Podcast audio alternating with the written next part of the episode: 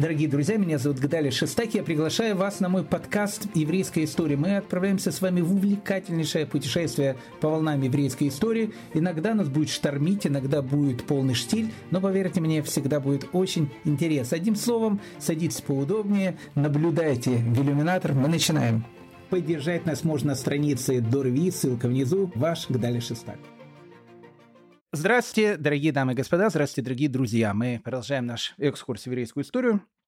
Знаете, не так давно я получил письмо от нашего э, уважаемого слушателя из земли Израиля. Вопрос, который он задает, касается э, ныне действующего, дай бог, э, многих лет ему жизни, английского короля Чарльза III, которого в миру называют Карл III.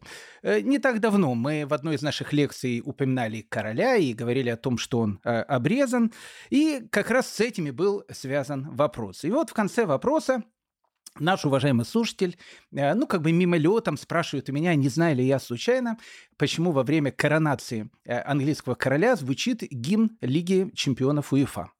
Ну, во-первых, я э, хочу сказать, э, что честь и хвала, как у нас говорят на латыни, коля ковод, э, нашему уважаемому слушателю, который э, узнал действительно гимн Лиги чемпионов УЕФА, потому что многие, может быть, его даже и не узнали. А во-вторых, я хотел бы сказать о том, что э, гимн Лиги чемпионов УЕФА звучит не просто во время коронации, он звучит во время самого, наверное, торжественного момента этой коронации, когда епископ Кантерберийский э, в Весьмерцевском э, аббатстве при помощи священного елея, который э, прямиком доставили из Иерусалима в Лондон, помазал на царство английского монарха. И с этой минуты Карл III становится помазанник Божий, то, что у нас на иврите называется Машиях. Э, ну, мы не будем сейчас говорить про Машеха Карла III и про э, его жену, э, ну, жену, жену Машеха Камилу. Речь у нас сегодня пойдет о другом. Речь у нас сегодня пойдет о гимне э, чемпионов УЕФА. Вы знаете, я хочу сказать, что мировая культура, она в огромном долгу и перед Лигой чемпионов УЕФА, и перед э, нашумевшим в свое время э, мультсериалом э, совершенно потрясающим, который называется «Черепашки-ниндзя», потому что благодаря этому сериалу молодежь узнала имена черепашек – Леонардо, Донателло, Микеланджело и Рафаэль. Правда, э, могут, наверное, возникать некие конфузные ситуации, когда э, молодой человек, если он побывает э, в музее Академии во Флоренции и увидит там статую Давида, ему скажут, что это сделал Микеланджело, молодой человек, наверное, тогда спросит у экскурсовода, как же черепашка могла такую красоту сотворить. Ну, тут уже, как бы говорится, это не суть важно, главное, знает имена.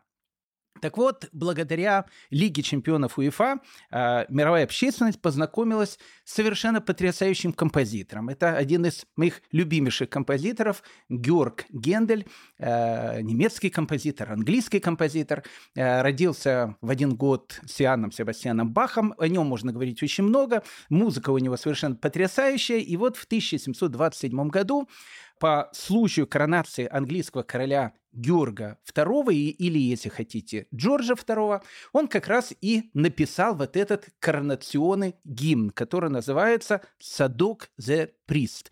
То, что переводится на русский язык «священник» или «первосвященник Садок». Э, слова этого гимна э, напрямую взяты из э, Танаха, из первой книги Царства, из первой книги Малахим, где описывается коронация царя Соломона. И там написано «И спустился Цадок священник, и Натан пророк, и поднялся за ним весь народ, и играл народ на свирелях, и веселился великим весельем, так что земля раскалывалась от криков его, то есть от криков народа». Ну и вот, в принципе, на эти слова и был сочинен этот потрясающий гимн, который называется «Садок the Priest», из 1727 года всех английских королей и королев э, помазывают на царство именно благодаря этому гимну. Так вот, дорогие друзья, если бы сейчас э, в нашем э, зале э, присутствовал бы Константин Сергеевич, я имею в виду Станиславского, мы его уже э, ну, приглашали на один из наших уроков, я просто уверен, что он бы стукнул бы рукой по столу, встал бы, весь такой раскрасневшийся от возмущения и крикнул бы прямо нам в лицо «Не верю, не верю». И был бы он э, действительно прав. Какое отношение английская э, королевская династия, английский королевский дом имеет к царю Соломону? Более того, какое отношение э, английский королевский дом имеет к первосвященнику Цадоку? И более того, какое отношение английский королевский дом имеет к сыну э, первосвященника Цадока, которого звали Азария? Ответ Никакого. Константин Сергеевич, спасибо большое. Э, это был совершенно правильный вопрос. А кто имеет э, отношение к царю Соломону, и к Цадоку, и к его сыну, и так дальше? Э, ну, об этом, в принципе, сегодняшний наш и рассказ. Ну, вот такая вот присказка у нас сегодня получилась. А вы присаживайтесь поудобнее, занимайте места. Мы начинаем. Сегодня, кстати, у нас 25-я серия нашего очередного сезона и э, мы заканчиваем наш сезон, не, не цикл, а сезон, и э, продолжим уже через э, пару месяцев сентября. Поэтому 25-я лекция, которая называется у нас «Копи царя Соломона». Так вот, дорогие мои друзья, в тот самый момент, когда в 1787 году победоносная армия Наполеона вошла в Венецию, разрушила ворота венецианского гетто, сожгла их на главной площади, которую назвали Площадь Свободы, и сказала еврейскому народу «Вы свободны, свободны». В тот самый момент, когда в далекой Российской империи между двумя еврейскими лагерями, если так можно сказать, между двумя праведными людьми происходит какая-то неимоверная борьба между вновь возникшим движением хасидизм и э, их противниками. В этот самый момент в далеких Семенских горах Кесар Аба Ури э, проснулся рано утром, потому что сегодня наступает праздник Фасиха а э, Кесах э, Абаури э, на этом празднике будет играть одну из главных ролей. Проснувшись утром и омывшись в источнике, он осмотрел жертвенного ягненка, потому что на праздник Фасиха именно первосвященник, которого зовут Кесах, и должен приносить в жертву этого жертвенного ягненка. А его встречает народ, ну, прямо как э, царя Соломона, веселится и встречает весь народ. Э, давайте э, мы приглядимся к этой горной деревушке, давайте познакомимся с Кесахом Аба Ури и постараемся понять, где мы с вами наконец-то очутились. Э, ну, давайте возьмем отправной точкой 1797 год, э, праздник Фасиха, то, что э, на нашем родном языке называется праздник Песах. Если вы присмотритесь к Эсуху Аба Ури, вы заметите о том, что он чуа. Э, ну, что такое чуа? Чуа – это значит красный на э, амхарском языке. Точнее, это диалект агавского языка. Ну, не суть важно. На эфиопском языке он называется чуа, то есть красный. Э, если вы приглядитесь более внимательно к Абауре, вы увидите, что он внешне похож на э, еврея восточных стран. То есть у него более семитские черты лица, чем негроидные черты лица. Э, и приглядевшись опять же к этому горному селению, в котором мы сейчас с вами очутились, мы увидим о том, что половина этого селения, они как раз чуа, то есть они больше похожи на каких-то индусов, чем на негроидных расу, которая живет в Африке. А если мы посмотрим на другую часть э, этого селения, которая называется Бария, мы увидим о том, что они похожи действительно на негров. Я прошу прощения, э, без всяких э, российских вещей, ну просто так они называются на русском языке. На негроидную расу они похожи, то есть они похожи на обычных негров, которые живут в, на территории Африки. Так вот, Бария считаются потомками рабов, которые в свое время приняли иудаизм или то, что Аба Ури э, называет иудаизмом. Э, Чуа э, считает себя потомками евреев, которые пришли в эти самые далекие Семенские горы с древнего Израиля. И по легенде говорится о том, что когда Чуа пришли на эту территорию, они были белыми, потом, придя в Эфиопию или в страну Куш, как она называется, они почернели, и, вернувшись в землю Израиля, они опять побелеют. А, первосвященник Аба Ури или Кесарх как он называется на местном языке, относится к общине, которая называется Бета-Исраэль. Абаури не просто Кесах – э, священник. Я хочу сказать, что э, в иудаизме священниками могут быть только потомки первосвященника Арона. Э, у эфиопских евреев э, первосвященниками и вообще священниками может быть любой другой человек, что уже само по себе странно. А Баури не только священник, он еще также монах, потому что у Бета-Исраэль оно, в принципе, до середины 20 а, века, до какой середины 20 века? До того момента, когда эфиопские евреи начали переезжать в землю Израиля, еще существовало понятие монашества.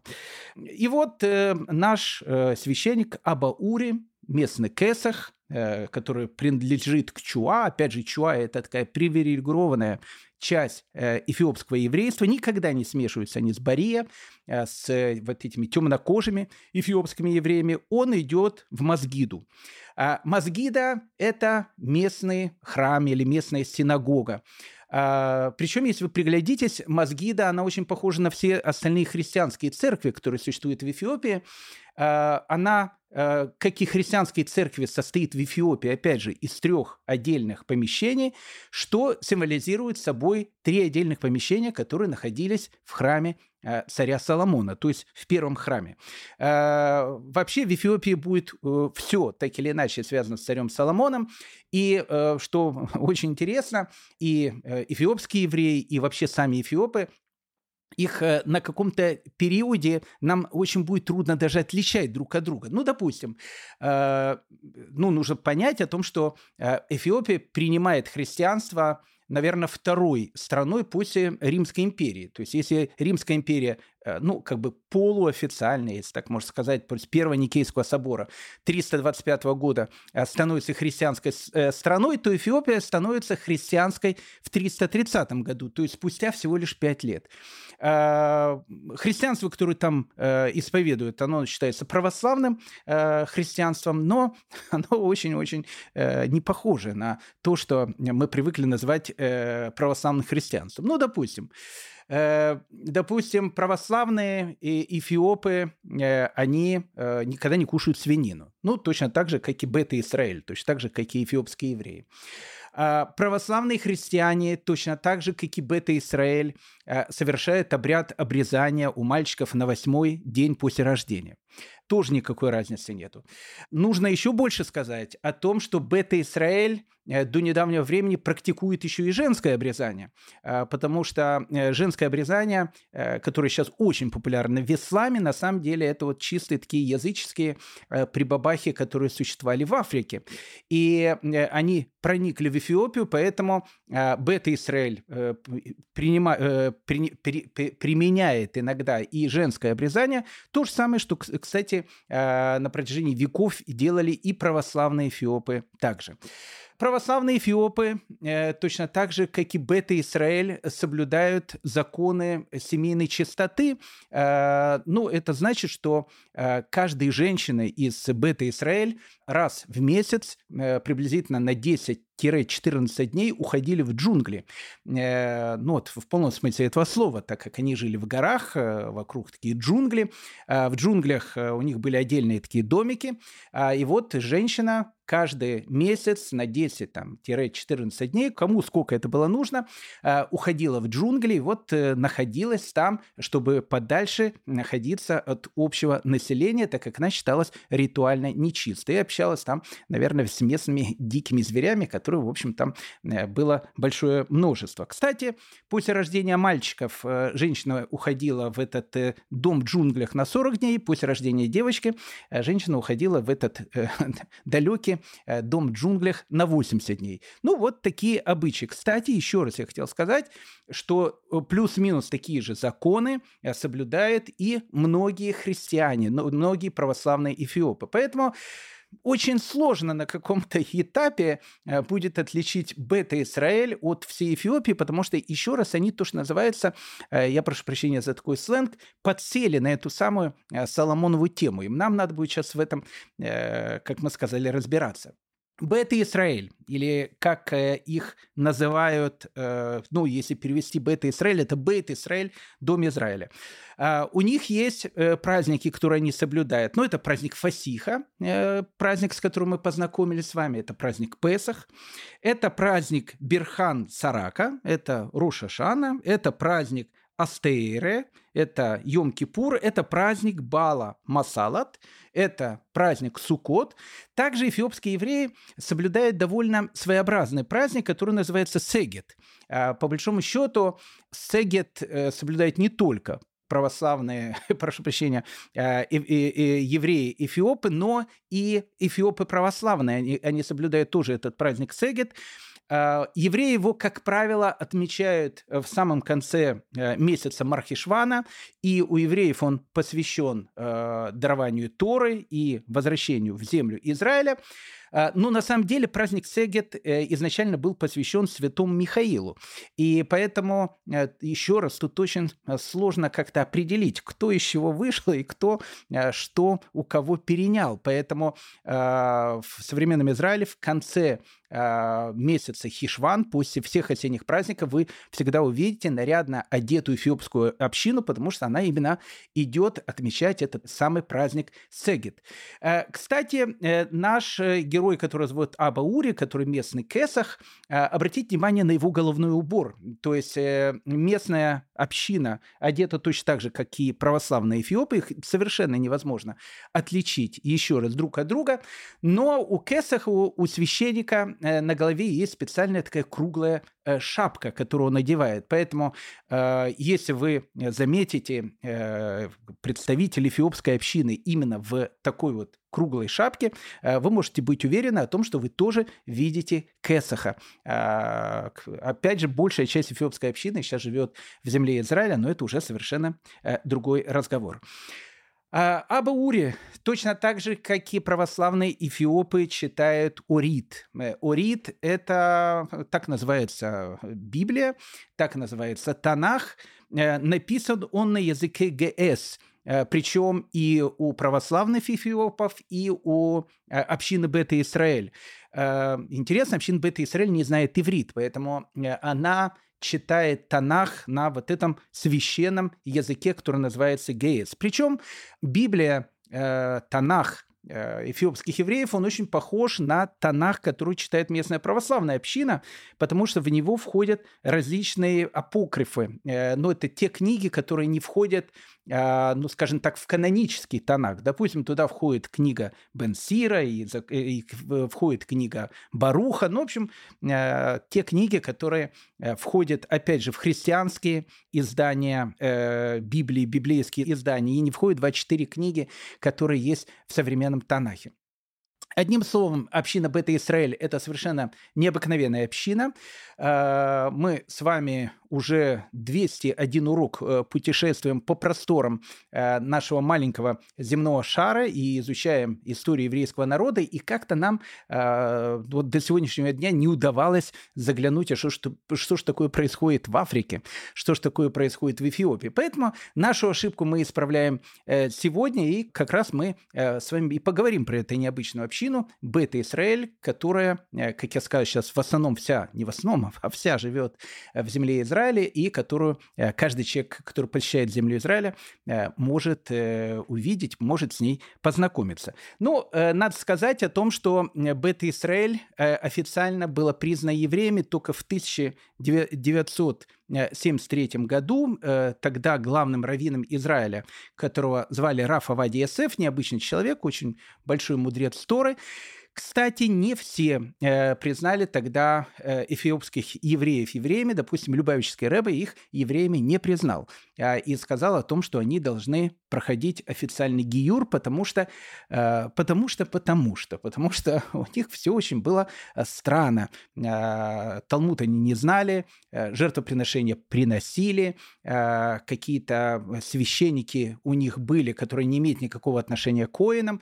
Э, ну, в общем, много обычаев обычаев, которые соблюдали бета-Израиль, они были очень странны для иудаизма. Ну, как бы там ни было, еще раз в 1973 году главный сефарский раввин Израиля, Рафа Вадиасеф, признал их евреями, и более того, он их признал евреями, потомками колена Дана. Почему колено Дана? Сейчас будем разбираться. Э, если бы мы спросили у э, Аба Ури, э, чтобы он нам немножко рассказал о том, как вообще Бета-Израиль попала в Эфиопию, он бы нам поведал, ну, наверное, ту историю, которую вам поведает любой представитель этой общины, Бета-Израиль. И начнут они эту историю, конечно, с легендарного, прошу прощения, не легендарного, настоящего, ну, в общем, для людей легендарного, что сколько про нее историй, легенд, э, царя Соломона или царя Шламо. Однажды к царю Шламо, который был самым мудрым из людей, э, приезжает царица Савская, которая называется на, иврите царица Шва. Ну, будем называть ее царица Савская. Приезжает царица Савская и задает э, царю Соломону различные каверзные загадки. Э, эти загадки очень популярны, они есть в еврейском фольклоре. Мы эти загадки сейчас задавать не будем, но, в общем, царица Савская, э, царь Соломон, еще раз, это такая, э, ну, ну, общеизвестная э, история, которую знают все, от мала до, в общем, э, ветеранов э, революционного движения. Э, не знаю, э, сколько загадок э, царица Савская задавала царю Соломону, но, в общем, все закончилось тем, что царица Савская от царя Соломона родила ребенка, которого назвали Менилика. А, и вот э, Менелика, э, сын царя Соломона и сын царицы Савской, э, был вопрос, где же воспитывать ребеночка, то есть его воспитывать в Иерусалиме или его отправить в далекое государство Шва. Кстати, государство Шва, или как по-русски называется, даже не знаю, как перевести, царица Савская, значит, государство Савской. Ну, не знаю, в общем, государство Шва, одним, одним словом. Э, оно, кстати, находилось на территории плюс-минус современного Йемена. Но так как э, территория Эфиопии, она тоже входила э, как бы под контроль этому государству, э, поэтому можно сказать о том, что Менелик, он, э, в общем, и приезжает в это государство. Ну, так еще раз говорит местная эфиопская легенда, причем не только Бета-Исраэль, но и любого эфиопа. Он вам э, совершенно точно расскажет эту историю. Царь Соломон э, не просто своего, значит, сына э, Менелека э, отправляет в эти далекие земли, э, он отправляет вместе с ним сына э, первосвященника Цадока, которого зовут Азария, плюс еще он с ним отправляет 12 знатных людей Иерусалима. Так написано и рассказывается в этой легенде. И вот Менелек, который получает титул, который называется Нгусе Негест, то есть царь царей, э, надо сказать, что это титул э, имели все эфиопские императоры до последнего, которого звали Амха э, Селасия, э, который умер только в 1997 году. Он тоже имел вот этот самый титул Нгуса Негес, то есть царь царей, потомок царя Соломона. И вот, э, значит, э, Менелик, его звали Менелик I, он приезжает в Эфиопию вместе с сыном Цадока Азарием, вместе с 12 знатными людьми Иерусалима и становится, в общем, одним словом, царем Куша, царем Эфиопии. Ну вот так вам эту историю расскажут. Надо сказать о том, что абсолютно все эфиопские цари, э, они были, безусловно, уже православными людьми, а они абсолютно все себя считали потомками царя Соломона. И поэтому, допустим, на гербе Э, который был у царской династии, вы можете увидеть трон царя Соломона, который, э, подобно Мидрашу, э, украшен львами. И не буду сейчас говорить про этот трон, но еврейская традиция говорит, что на троне царя Соломона были различные там, механические животные, которые, в общем, подставляли свои руки, крылья и так дальше, чтобы царь Соломон мог подниматься на этот трон. Именно он изображен на официальном гербе Эфиопии, который был еще при последнем императоре. И гербом Эфиопии является лев. Почему? Потому что лев – это символ колена Ягуда, а все эфиопские цари себя считают представителями этого колена Ягуда. Вот так вот все перемешалось в доме эфиопском. И вот тут еще раз, как я говорю, очень будет трудно разобраться, где заканчиваются эфиопские православные и где начинается эфиопский бета-Израиль, потому что у них будет очень-очень много этой одинаковой традиции. А есть, вы спросите у меня, у скептика э, такого, э, когда же в Эфиопии появились э, ну, то, что мы сейчас будем называть эфиопскими евреями. По этому поводу существует, ну, две точки зрения.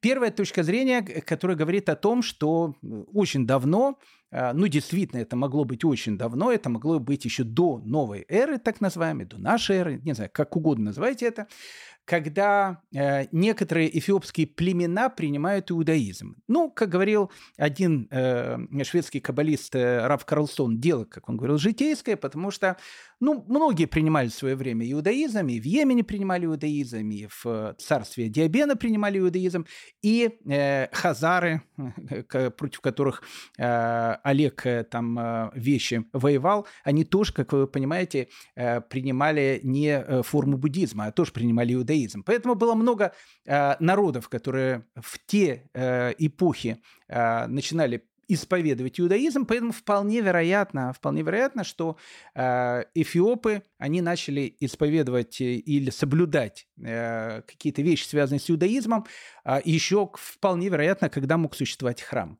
Кстати, вот здесь вот и может заключаться вот этот парадокс, потому что у них нету, допустим, праздника Пурим, у них нет праздника Ханука, у них нет праздника Симхатора, потому что, э, видимо, э, вот опять же вот эта вот группа эфиопских евреев, которая приняла иудаизм, э, вполне вероятно, она могла принять его либо до возникновения Пурима, Хануки, ну и Симхатора это вообще относительно современный праздник, он возник там только в веке где-то седьмом в Вавилоне, то есть на территории современного Ирака. Но, опять же, совершенно непонятно, почему они не соблюдают эти праздники. Караимы их, их так, кстати, тоже э, не соблюдают. Поэтому многие их будут э, считать, что у них какая-то была связь с караимами, но я думаю, что это только теория. Там не было никакой связи с караимами. Просто они были совершенно оторваны э, от всех, всего остального еврейского населения мира, и никакого взаимодействия между ними на протяжении тысячелетий просто не существовало. А вторая точка зрения э, насчет эфиопских евреев, она говорит о том, что э, они связаны с э, таким химьярским царем, которого звали Юсуф Зунавас. Э, у нас есть лекция, посвященная Юсуфу Зунавасу. Если вы не, посу- не, не послушали эту лекцию, послушайте обязательно.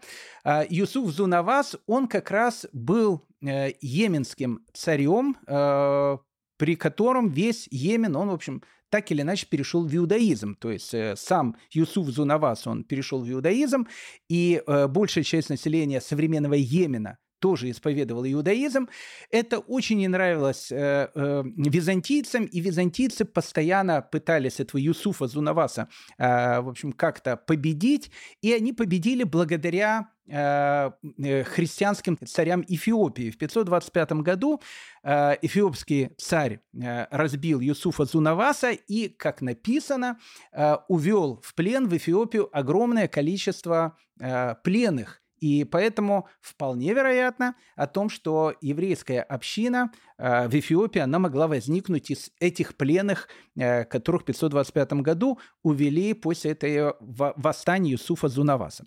Как бы там ни было, э, как бы там ни было, ну вот в первые века новой эры, если так можно сказать, нашей эры, ну не знаю, как ее назвать, на территории Эфиопии уже начинают появляться эти самые Э, эти самые, в общем, э, племена, племена, которые э, в той или иной степени исповедуют иудаизм.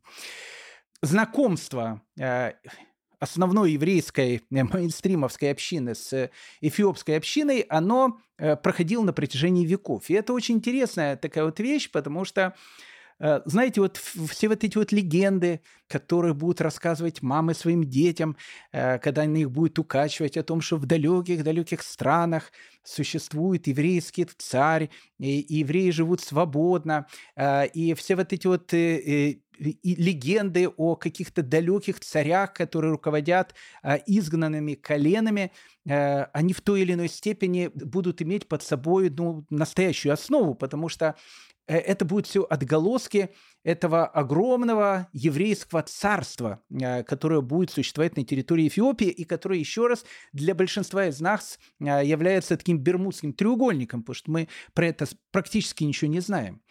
Так вот, я думаю, что первое знакомство европейских евреев с эфиопскими евреями произошло при Ильдате Адани.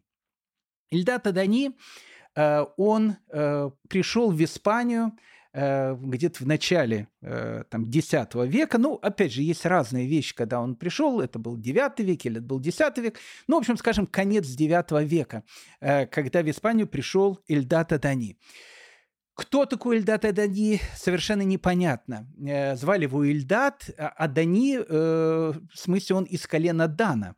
Как мы знаем, колено Дана – это одно из десяти потерянных колен Израиля. Ну, еще раз э, хочу напомнить, э, мы говорили уже об этом, и, кстати, будем говорить в дальнейшем, э, о том, что в 722 году до новой эры Э, еврейское э, царство, которое называлось Израиль, было разрушено Ассирией, э, и 10 колен, которые жили на территории этого государства, государства Израиль, были уведены в, в плен, и с этого момента они исчезли. А, и вот 722 года до новой эры мы все, в общем, занимаемся, это еврейский такой вид спорта духовный, поиск десяти пропавших колен, потому что э, государство Израиль, оно было разрушено, и осталось государство Иудеи со столицей в Иерусалиме. А в Иудее жило два колена. Жило колено Иуды, Иудеи, э, колено Бениамина и колено Леви, э, откуда происходят левиты и коины. Поэтому, а 10 колен, они, в общем, исчезли, и, в общем, на протяжении веков эти колена все рьяно ищут. Так вот, Эльдата Дани, который приехал в Испанию в конце, опять же, 9 века, или в X веке, он э, говорит о том, что он является представителем колена Дана. И, э, и он начинает рассказывать много необыкновенных историй. Ну, Эльдата Дани произвел настолько э, огромное впечатление э, на еврейскую общину Испании. И э, вообще произвел огромное впечатление, потому что ну, его этим историям их пытались не просто слушать, им пытались верить, потому что то, о чем он говорил, появлялась надежда, что где-то действительно в далеких странах э, продолжает существовать еще какое-то еврейское царство. Так вот, когда еще раз в 1973 году Рафа Вади Ясеф э, признал эфиопских евреев евреями и сказал, что они с колена Дана, традиция это зиждется на тех показаниях, которые дал Ильдат Тадани. Ильдат Тадани рассказал следующую историю. А, он сказал о том, что в тот момент, когда умер царь Соломон, общеизвестный такой факт, э, царем э, Израиля, третьим царем Израиля после Давида, Соломона, э, не считая Шауля, которым мог считать первым царем Израиля, но он не был из династии Давида. Если мы берем династию Давида, это Давид, Соломон, Шаламо и вот третий царь, которого зовут Рехавам. Так вот, в начале э, самом его царства, э, не буду рассказывать все эти истории, его царство раскололось на две половины. Одна половина она начала называться Израиль, и, и возглавлял ее такой э, человек, который провозгласился царем, и звали его Яровам. А вторая часть э, это, в общем, государство называлось Иудея со столицей в Иерусалиме, где осталось, э, сказал, э, три колена колено иудеев, колено Бениамина и колено Леви. А, вот 10 э, э, колен, которые образовали государство Израиля, они в 722 году до новой эры и пропали. А, и опять же мы продолжаем их искать. Так вот, Ильдат Адани говорит о том, что на самом деле э, история, она была еще более запутанной. В тот момент, когда произошел раскол все колено Дана сказало о том, что они, в общем, не собираются жить при раскольниках, так называемых, то есть они не хотят жить в этом вновь образовавшемся государстве Израиль, при этой хунте, как они сказали, и они, в общем, все дружно решили покинуть землю Израиля. Почему они решили покинуть землю Израиля не перейти в колено Иуда, которое находилось, ну, буквально э, там в пяти минутах ходьбы через границу? Об этом Эльдата Дани не упоминает. Э, и вот все колено Дана, оно перешло в Египет, а потом э, через какое-то время они решили перейти на территорию современной Эфиопии. Как говорил Эльдата Дани, эфиопы изначально там не очень приняли вновь прибывшее колено Дана. Ну, колено Дана было очень таким сильным, и через некоторое время они, в общем, стали главами э, всех, не знаю, племен, которые были в Эфиопии. Так, Эльдата Дани говорит э, э, историю о том, что колено Дана появилось в Эфиопии. Через некоторое время туда пришли еще три колена, колено Нафтали, колено Гада и колено Ашера, и теперь, как говорит Эльдата Дани, на территории далекой э, Эфиопии и живут эти самых четыре израильских колена. Отсюда э, идет легенда о том, что эфиопские евреи, они являются представителями колена Дана. Э, по большому счету, э, если вы спросите у э, большинства эфиопских евреев, ну, какую они имеют связь, в общем, с Рабиновичем, практически все вам расскажут эту же самую историю, что мы являемся представителями колена Дана. Еще раз, история, которую вот пересказал Эльдата Дани. Как бы там ни было, это все, ну, идет на уровне каких-то легенд, а теперь более какая-то фактическая информация. Как мы сказали, в 330 году Эфиопия официально принимает христианство, но, видимо, большая часть эфиопского населения, оно христианство не приняло, то есть оно осталось исповедовать иудаизм. И вот с такими первыми, наверное, эфиопскими еврейскими царями, э, историческими уже, мы и встречаемся. Дело происходит в X веке, э, и мы встречаемся с э, царем Фалашей, так еще раз будет называть э, э, эфиопских евреев, а сами себя они называют община Бета Израиль, появляется царь, которого зовут Гедеон. Гедеон или по-нашенски Гедеон. Царь Гедеон был очень могущественным царем, и, в принципе, на территории современной Эфиопии в X веке существовало два царства – Одно царство, э, которое считало себя царством царя Соломона, э, домом царя Соломона, это было православные э, императоры. И второе, которое не считали себя потомками царя Соломона, но считали себя настоящими евреями. И у них было вот два таких больших царства, которые постоянно воевали друг с другом. У Гедеона, царя Гедеона, была дочка, которую звали Юдит, и вот Юдит, наверное, а, и становится одной из самых легендарных а, еврейских цариц э, Эфиопии. Рассказывает о том, что э, в свое время Юдит э, решила выйти замуж за властелина Бугены, которого звали Зера Якуб. Обратите внимание, Зера Якуб, он был православным. Так, кстати, многих называют, будут называть эфиопских императоров – Зера Якуб – это Зера Яков, то есть это тоже переводится с иврита как «потомок Якова. А, поэтому еще раз, как я сказал, там все очень-очень перепутано.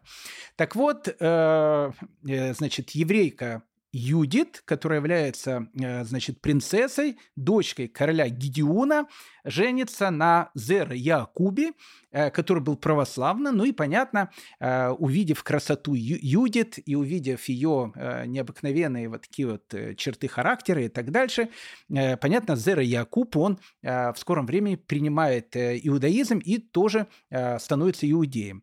И вот Юдит вместе со своим мужем Зера Якубом захватывают трон э, православный трон Эфиопии, и на протяжении 40 лет э, они становятся владетелями, правителями Эфиопии. То есть на протяжении 40 лет получилось так, что еврейская часть эфиопского общества захватила полностью власть во всей Эфиопии. А, ну и, в общем, как бы 40 э, лет Эфиопия была абсолютно иудейским государством. А, Юдит э, вместе со своим мужем Зера Якубом и вместе со своим э, э, сыном, кстати, Зера Якуб, когда перешел в иудаизм, принял имя Соломон. Соломон – это Соломон в смысле. Мог оставить, конечно, Зера Якуб, потому что Зера Якуб тоже Зера Яков, сейчас это называют Зера Израиль, ну, в общем, как потомок народа Израиля. Звучит нормально.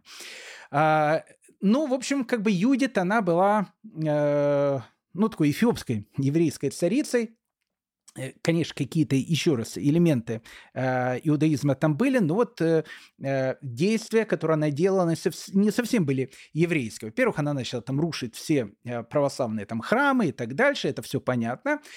А ее дочка, которую звали Юдит II, э, она э, более жесткой рукой э, правила этим всем царством, она начала обращать эфиопов вообще насильно в иудаизм, потому что, а, ну, как бы они мало чем отличались от потомков царя Соломона, то есть от местных православных царей. А те, значит, какую-то часть иудейских эфиопов обращали христианство Юдит, часть, значит, православных эфиопов обращал в иудаизм. Ну, в общем, так у них э, происходил такой вот э, необыкновенный э, симбиоз. Все это закончилось тем, что лет через 40 опять э, потомки э, царя Соломона, так назвала себя э, еще раз до середины 20 века, местная царская династия захватила опять власть, и опять в Эфиопии получилось такое, ну, в общем, двуцарствование. То есть половина Эфиопии – это сильное еврейское царство, а половина Эфиопии – это, в общем, как бы сильное православное царство. И, как мы с вами сказали еще до этого, визуально они, очень многие были похожи друг на друга. В XIII веке э, Бениамин из Тудела, который э, путешествует и много э, посещает много различных стран, дает нам следующее, второе, пусть, наверное, Эльдата Адани, свидетельство по поводу эфиопских евреев. Живут они вместе, называемым Бедан, иначе Аден, что Филосаре. Там высокие горы, на которых живут множество евреев, никому не подвластных. А, высокие горы э, – это Семенские горы, как мы сказали, как они называются, находятся они недалеко от такого огромного озера, которое называется Таз. А, и там, в общем, в принципе, и находилось эфиопское еврейское царство. А, там высокие горы, на которых живут множество евреев, никому не подвластных. У них свои города и башни на вершинах гор – откуда они спускаются в страну, именуемой Ливией, и, и состоящую под владычеством идомитян. Жители этой страны называются ливийцами. Евреи с ними воюют, грабят их и с добычей уходят в свои горы, где никто не может на них напасть. Ну, то есть мы видим о том, что местные, э, э, значит, эфиопские евреи, они мало чем отличались от э, своих собратьев э, эфиопов, потому что, э, ну, иногда занимались, да, грабежом.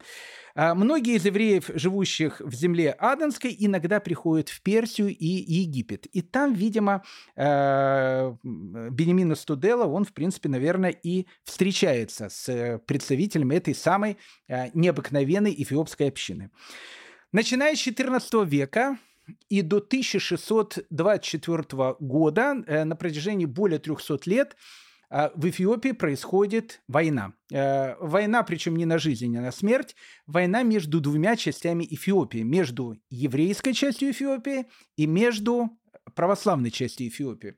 300 лет они воевали. Вот интересно, да?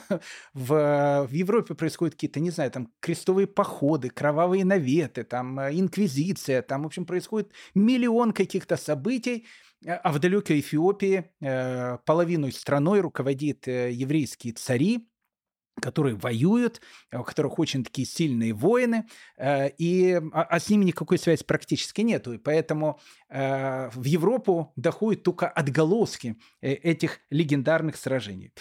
Иногда побеждали евреи, иногда побеждали эфиопы, но, допустим, в 15 веке император, которого зовут Ишак, Ишак – это не в смысле Ишак, а, а в смысле Исхак – так, э, так зовут, опять же, православного императора, э, император Ишак или император Исхак, он побеждает э, Бета-Израиль, э, большую часть из них обращает в православие, ну, через некоторое время Бета-Израиль э, побеждает Ишака, и тогда уже какую-то часть православных тоже обращает в иудаизм. Ну, в общем, в принципе, ну, в этом они, в общем, были где-то очень-очень похожи. В приблизительно 1450 году среди эфиопских евреев происходит, ну вот, я думаю, то, что и будет создавать эфиопский иудаизм. И было это связано с человеком, которого звали Аба Сабра. А, надо сказать о том, что Аба Сабра э, был православным священником, причем он был не просто православным священником, он был еще монахом. А, и будучи монахом, будучи таким, опять же, очень знающим э, православным священником, э, Аба Сабра э, становится воспитателем сына эфиопского царя, которого тоже звали Зера Якуб. Как мы сказали, многие имели у них такие имена. Зера Якуб, то есть как бы потомок Якова. Он был учителем, опять же, сына Зера Якуба, которого звали Аба Сага. Ну, нужно сказать, что Аба Сабра, который был монахом и священником, он был рьяным борцом э, со всем еврейским. Ну, он такой, знаете, был, э, ну, в общем, христианский священник 15 века. Но так как Аба Сабра был человеком любознательным э, и изучал э, очень много источников, э, и на каком-то этапе у него появилось э, огромное количество разных вопросов, и все закончилось тем, что Аба Сабра, который э, какое-то время преследовал местных иудеев в Эфиопии, сам перешел в иудаизм. Более того, он э, перевел с собой за компашку и, и сына царя Зера Якуба, которого звали Аба Сага. И вот вот эти двое людей, Аба Сага, Сабра, э, который был монахом, и э, сын императора Эфиопии Аба Сага, э, который тоже становится евреем, они становятся как бы лидерами э, еврейской общины Эфиопии. Аба Сабра перейдя в иудаизм, э, он, в принципе, и создает многие вещи, которые есть, э, ну, не знаю, в верованиях современных эфиопов. К примеру, он вводит для евреев эфиопов понятие монашества. Он сам был монахом, когда был православным человеком. И, перейдя в иудаизм, он вводит у, опять же, эфиопов понятие монашества, которое существовало в эфиопской общине опять же, до их прихода в землю Израиля в 1973 году, но еще раз, это отдельная история. Но, как бы там ни было, Аба Сабра э, – это человек, который очень-очень сильно повлиял на э, мировоззрение эфиопских евреев и ну, в общем, как бы это, не знаю, Раши э, или там Рафьосиф Каро, э, еврейская э, эфиопская община, но тот человек, который действительно очень-очень сильно повлиял и как-то, ну, поставил в те или иные рамки верования, которые были у эфиопов-евреев. Ну, тут происходит еще одна интересная вещь. Да, перед а, еще одной интересной вещью, э, опять же, отголоски этой самой эфиопской общины. В 1523 году в Венецию приходит человек, которого зовут Давид Рувени. У нас про Давида Рувени э, существует, э, существует, записано, по-моему, три или четыре лекции. Послушайте обязательно, кто не слушал. Это потрясающая история. Э, Давид Рувени, который при, приходит в Европу, общается там с Папой Римским э, для того, чтобы собрать войска, э, чтобы вместе со своим братом, э, еврейским царем Ясефом, и вместе с войсками Папы Римского и войсками э, императора Священной Римской империи германской нации, в общем, собрать такие огромные войска и отбить землю Израиля у турок, чтобы, в общем, евреи могли вернуться в эту землю. Это потрясающая история, совершенно необыкновенная с Давидом Рувене. Э, мы до сих пор не знаем, кто он был, это Давид Рувени, но так как он рассказывает о каких-то царствах и рассказывает о том, что у него его родной брат царь, э, и вот многие вещи, которые он говорит, сам Давид Рувени очень смуглый. И э, когда его описывают, его описывают, что он, в общем, похож на такого более индуса, чем на еврея. Поэтому возникла одна из версий, одна из версий, которая говорит, что Давид Рувени вполне вероятно мог э, как раз быть э, представителем этой самой э, эфиопской общины, которая, в общем, находилась в те времена вот на территории Эфиопии. В 1577 году необычный такой человек, которого звали Рафисках Акриш, он жил в Константинополе, пишет свою великую книгу, которая сейчас, может быть, не так известна, а, но в 16-17 веке это было, ну, в общем, э, ну, книга, которую зачитались все. Книга, которая называется «Кольмы Васер». Рафиска Какриш, э, живя, опять же, в Турции, он, как и любой еврей, мечтает о том, что вот где-то на земле должно существовать какое-то еврейское царство. Но не может быть так, что евреи, они разбросаны по всем землям. Э, во всех землях их э, там притесняют. Ну, в Турции в 1577 году, может быть, он жил неплохо, но э, евреи-то в Европе в это время живут очень плохо. Сам Исхака Криш, он потомок э, сефардов, которые в 1492 году изгнали из Испании. И вот э, у Раф Исхака Криша э, есть такая мечта.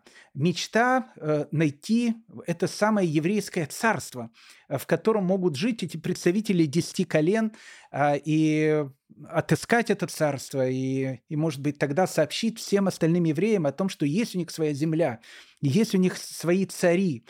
А, и вот эта вот книга, это книга «Мечта», которую он пишет Кольма Вассер. Но а, нужно отдать должное, что Раф Исхака Криш э, не был Жюль Верном в том плане, что он э, как бы придумывал историю. Он действительно, э, как исследователь, собирал эти истории. Ну, допустим, а, Раф Исхак Акриш впервые в этом издании 1577 года публикует письмо э, Хаздая Ибн Шапрута, которое он пишет э, э, хазарскому царю Йосифу. Это ну, абсолютно реальное письмо, абсолютно реальная переписка, когда мы с вами рассказывали про евреев Испании, мы говорили, рассказывали про, с вами и про Рав Хаздая Ибн Шапрута, и про Хазарский Каганат, который принял иудаизм, и про их переписку. Опять же, кто не слушал, а, прокрутите чуть назад, послушайте обязательно. Значит, будет летние каникулы, а, можно многие белые пятна а, в нашем знании еврейской истории пополнить. Так вот, э, он э, там собирает огромный э, какие-то материал, который в той или иной степени посвящен тому, что, может быть, где-то существует еврейское царство. Рафиска Хакриш пишет о том, что однажды, плывя на корабле, он разговорился с местным, значит, капитаном. Капитан, понятно, турок, потому что он все-таки живет в Турции. А, и вот, э, разговорившись с ним, он услышал от него следующую историю, которую он и записал в своей книге «Коль Мавасер». Э, у них, то есть у евреев, есть большое царство и власть. Я расскажу тебе, что я своими глазами видел, когда отправился на барках с нашим визирем Сулейманом Пашой. Сулейман Паша э, – это будущий Сулейман, э, в общем, второй, великолепный.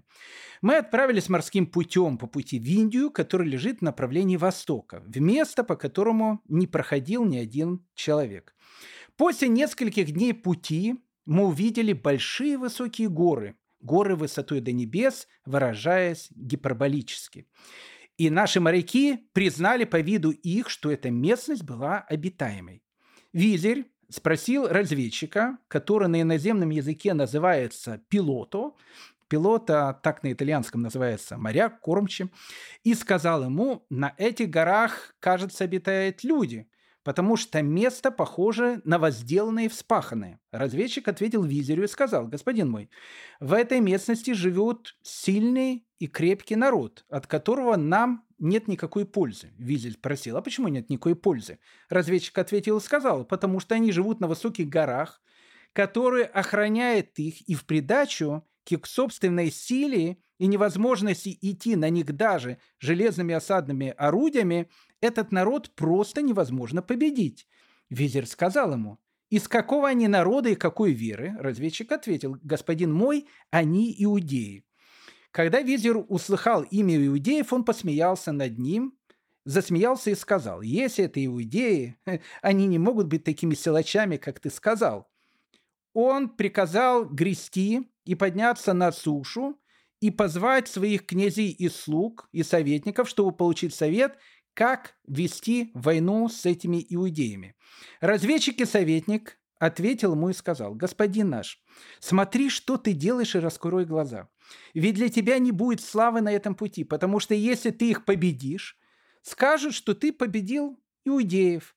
А если они победят тебя, скажут, что ты покорил царство Тимарское и Аденское и под конец спал, подобно животным, на всесожжение от руки иудеев. С каким лицом вернешься ты к царю твоему господину? Услышав это, визирь раскаялся и согласился со всем, что сказал разведчик. Ну, то есть, что мы видим?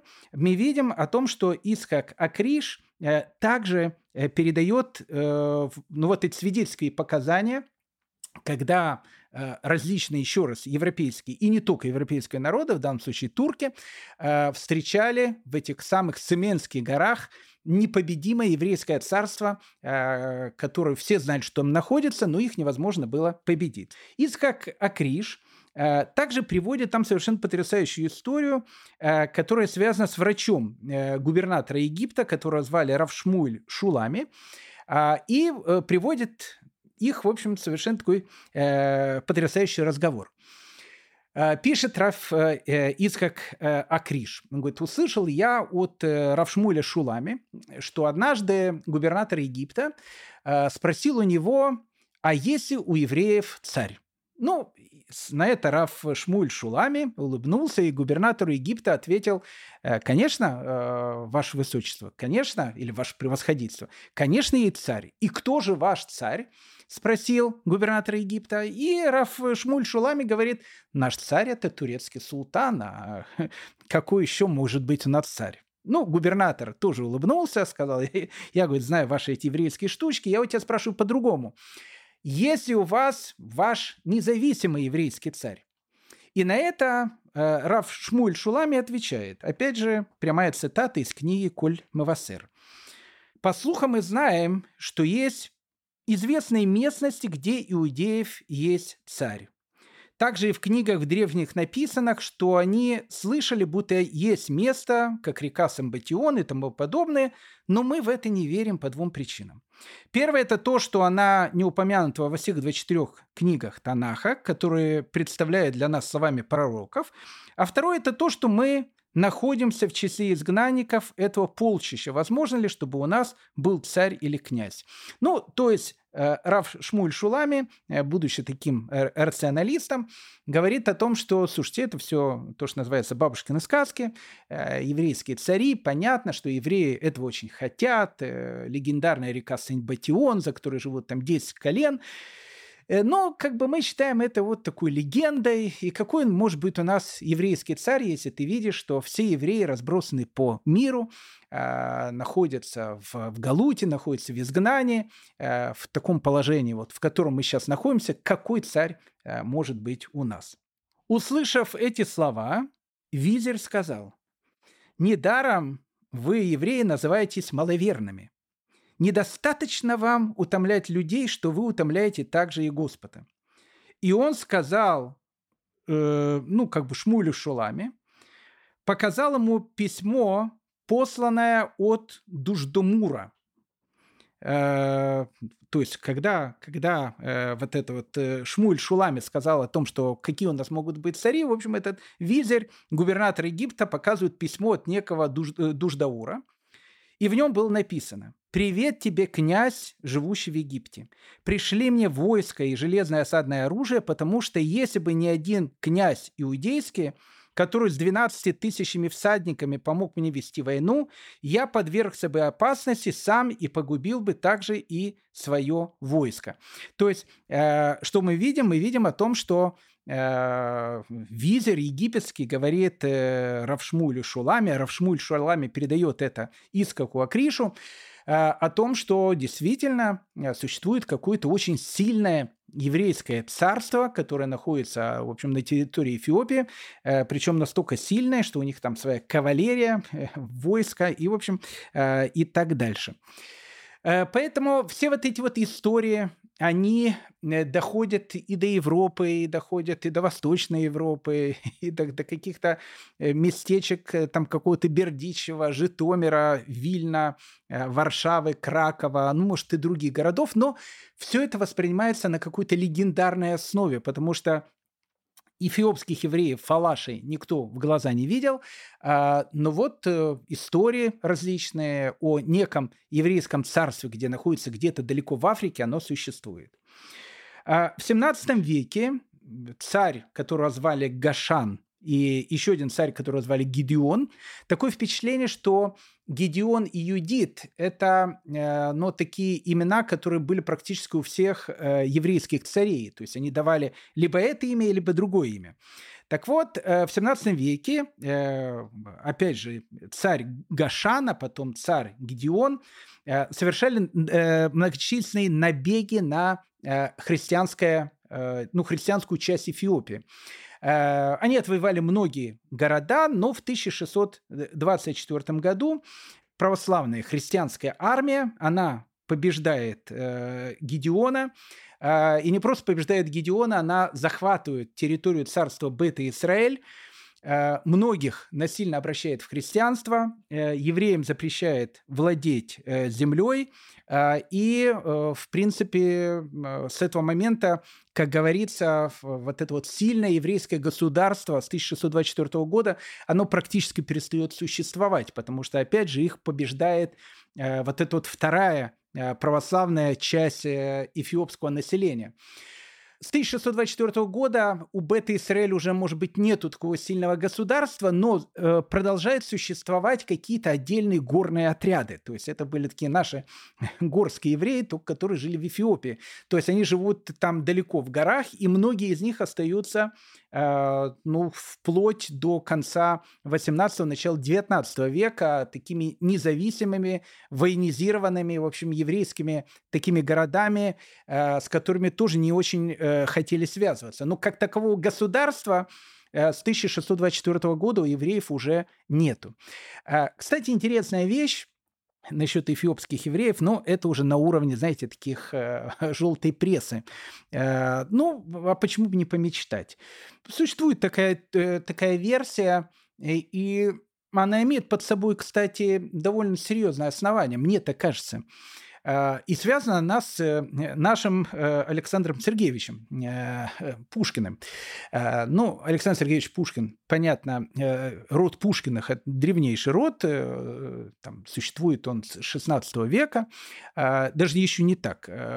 Как писал Пушкин, его пращуры, они еще, в общем, были с Александром Невским на ледовом побоище, то есть с 13 века. Ну, в общем, как бы древний такой род, но это по отцовской линии. А по материнской линии, как мы знаем, э, у Александра Сергеевича э, они происходят от некого Анибала или Ганнибала, э, который, в общем, был первым, кстати, генерал-губернатором Петербурга, если меня не изменяет память, а, и был сподвижником Петра I, то, что так называемый араб Петра Великого.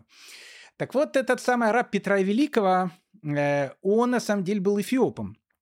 Ну, то есть, как бы он оттуда пришел. И тут возникает множество разных вопросов. Э, Еще раз, э, я не утверждаю о том, что это правда, но есть такая теория. И теория, кстати, очень интересная.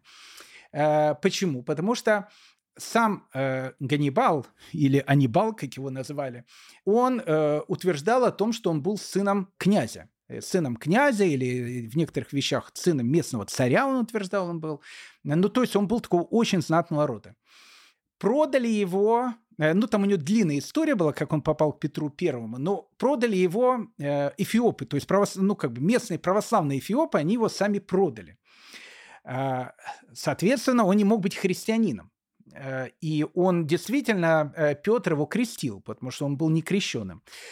Значит, соответственно, крестьянином он не мог быть, и по двум причинам. Потому что он не был крещенным, и по, потому что он говорит, что он сын там либо царя, либо князя, но как вы понимаете, княжеских и царских э, детей Эфиоп не продавали. Э, тогда возникает вторая точка зрения о том, что, может быть, он мусульманин потому что его зовут э, все-таки Ибрагим, настоящее его имя было. Ну, Ибрагим, мы понимаем, что это Авраам. или Авраам Ганнибал, как его называли. Ну, его таки называли Авраам Ганнибал. Вторая точка зрения о том, что он может быть мусульманин. Но это тоже точка зрения довольно такая непонятная, потому что если он был мусульманин, мусульмане никогда не продавали мусульман христианам, а христиане никогда у мусульман просто никого не, не забирали в рабы. Тогда э, единственная точка зрения, которая опять же остается по этой версии, э, если он, да, если вы посмотрите на портрет э, Авраама Ганнибала, вы увидите о том, что он Э, похож вот больше на такого, не знаю, индуса, э, чем на представителя негроидной э, расы, которые живут в Африке. То есть он типично вот представитель... Кстати, все эфиопы, они семиты. И, и православные эфиопы, и фалаши, они тоже семиты. И эфиопский язык – это семитский язык, по большому счету. Амхарский язык и так дальше – это все семитский язык, семитский язык. Он очень похож и на иврит, и на арабский язык. Э, и поэтому люди, которые слушают эфиопа, говорят на какой-то абракадабре, они говорят, это не так, они говорят на семитском языке. И многие слова из этого семитского языка похожи на э, иврит. Это то же самое, как, я не знаю, какой-то там польский и русский язык. Э, так вот, э, и получается, что если он говорит, что он княжеского рода э, и не христианин, и, скорее всего, не мусульманин, то кто он тогда может быть? И тут возникает вот эта вот точка зрения о том, что Авраам Ганнибал вполне вероятно мог быть тем самым эфиопским евреем Фалашем. Ну, опять же, это все на уровне каких-то там легенд, домыслов и так дальше. А, итак, дорогие мои друзья, к началу XIX века в Эфиопии, в горах, Э, Семенских горах продолжает э, жить довольно большое количество э, евреев-эфиопов, которые называют себя фалаши, которые на протяжении веков были одной из самых таких сильных частей эфиопского государства, и даже какое-то время они были царями самой Эфиопии. И до XIX века многие из них оставались такими очень воинственными а, племенами, у них было около 500 городов, а, еще раз, многие из них, а, они все дальше и дальше шли в горы, чтобы, э, ну, как бы меньше иметь отношения с эфиопами православными. И к началу XIX века эфиопы, евреи продолжают жить в Симеонских горах, понятия не имея о том, что на территории Российской империи э, в 1812 году э, приходит Наполеон, и, и, и евреи, э, как партизаны, помогают бороться против Наполеона, понятия не имея о том, что в германских землях, точно так же, как и во Франции, э, появляются евреи-ассимиляторы, э, которые пытаются ассимилировать еврейский народ. Они живут так, как они жили, жили по-своему, и поэтому э, в праздник Фасиха 1797 года Кисох Абаури, ничего не подозревая о своих далеких собратьях, которые где-то живут в Европе, рано утром приготовил пасхального огненка, который должен был принести в жертву. И уверен, что он его принес, и все евреи радовались, и все евреи кушали мацу и поздравляли друг с другом с праздником Фасиха, о котором никакого совершенно представления не имели их далекие европейские собратья. Э, это, дорогие мои друзья, э, еще одна э, страница еврейской истории. Э, к эфиопским евреям мы вернемся, э, но вернемся уже в 20 веке. Это еще много серий, поверьте мне, дай бог нам здоровья, что мы дошли до этого. Вернемся к этому и расскажем совершенно потрясающую историю, как в 1973 году Бета Израиль, она начинает переселяться в землю Израиля и, и истории, которые были э, с ней связаны. А я же желаю вам всего самого доброго и лучшего, э, прекрасно отдохнуть э, летом. Э, ну и до встречи э, в следующем нашем сезоне. Э, я думаю, что 25 э, серий следующего сезона должны будут у нас покрыть где-то ну, где-то 20 лет э, жизни Европы, э, приблизительно, я так планирую, 1815 1835 год. Но, поверьте мне, история будет ну, совершенно потрясающей, захватывающей, очень интересной и, самое главное, очень поучительной для всех нас. Всем большой привет, всех вас очень люблю, и чтобы все были здоровы, и до следующих встреч. Счастливо! Дорогие друзья, в следующий раз мы продолжим наше увлекательное путешествие по волнам еврейской истории. Желаю вам всего самого доброго и хорошего. Ваш Гдаля Шестак.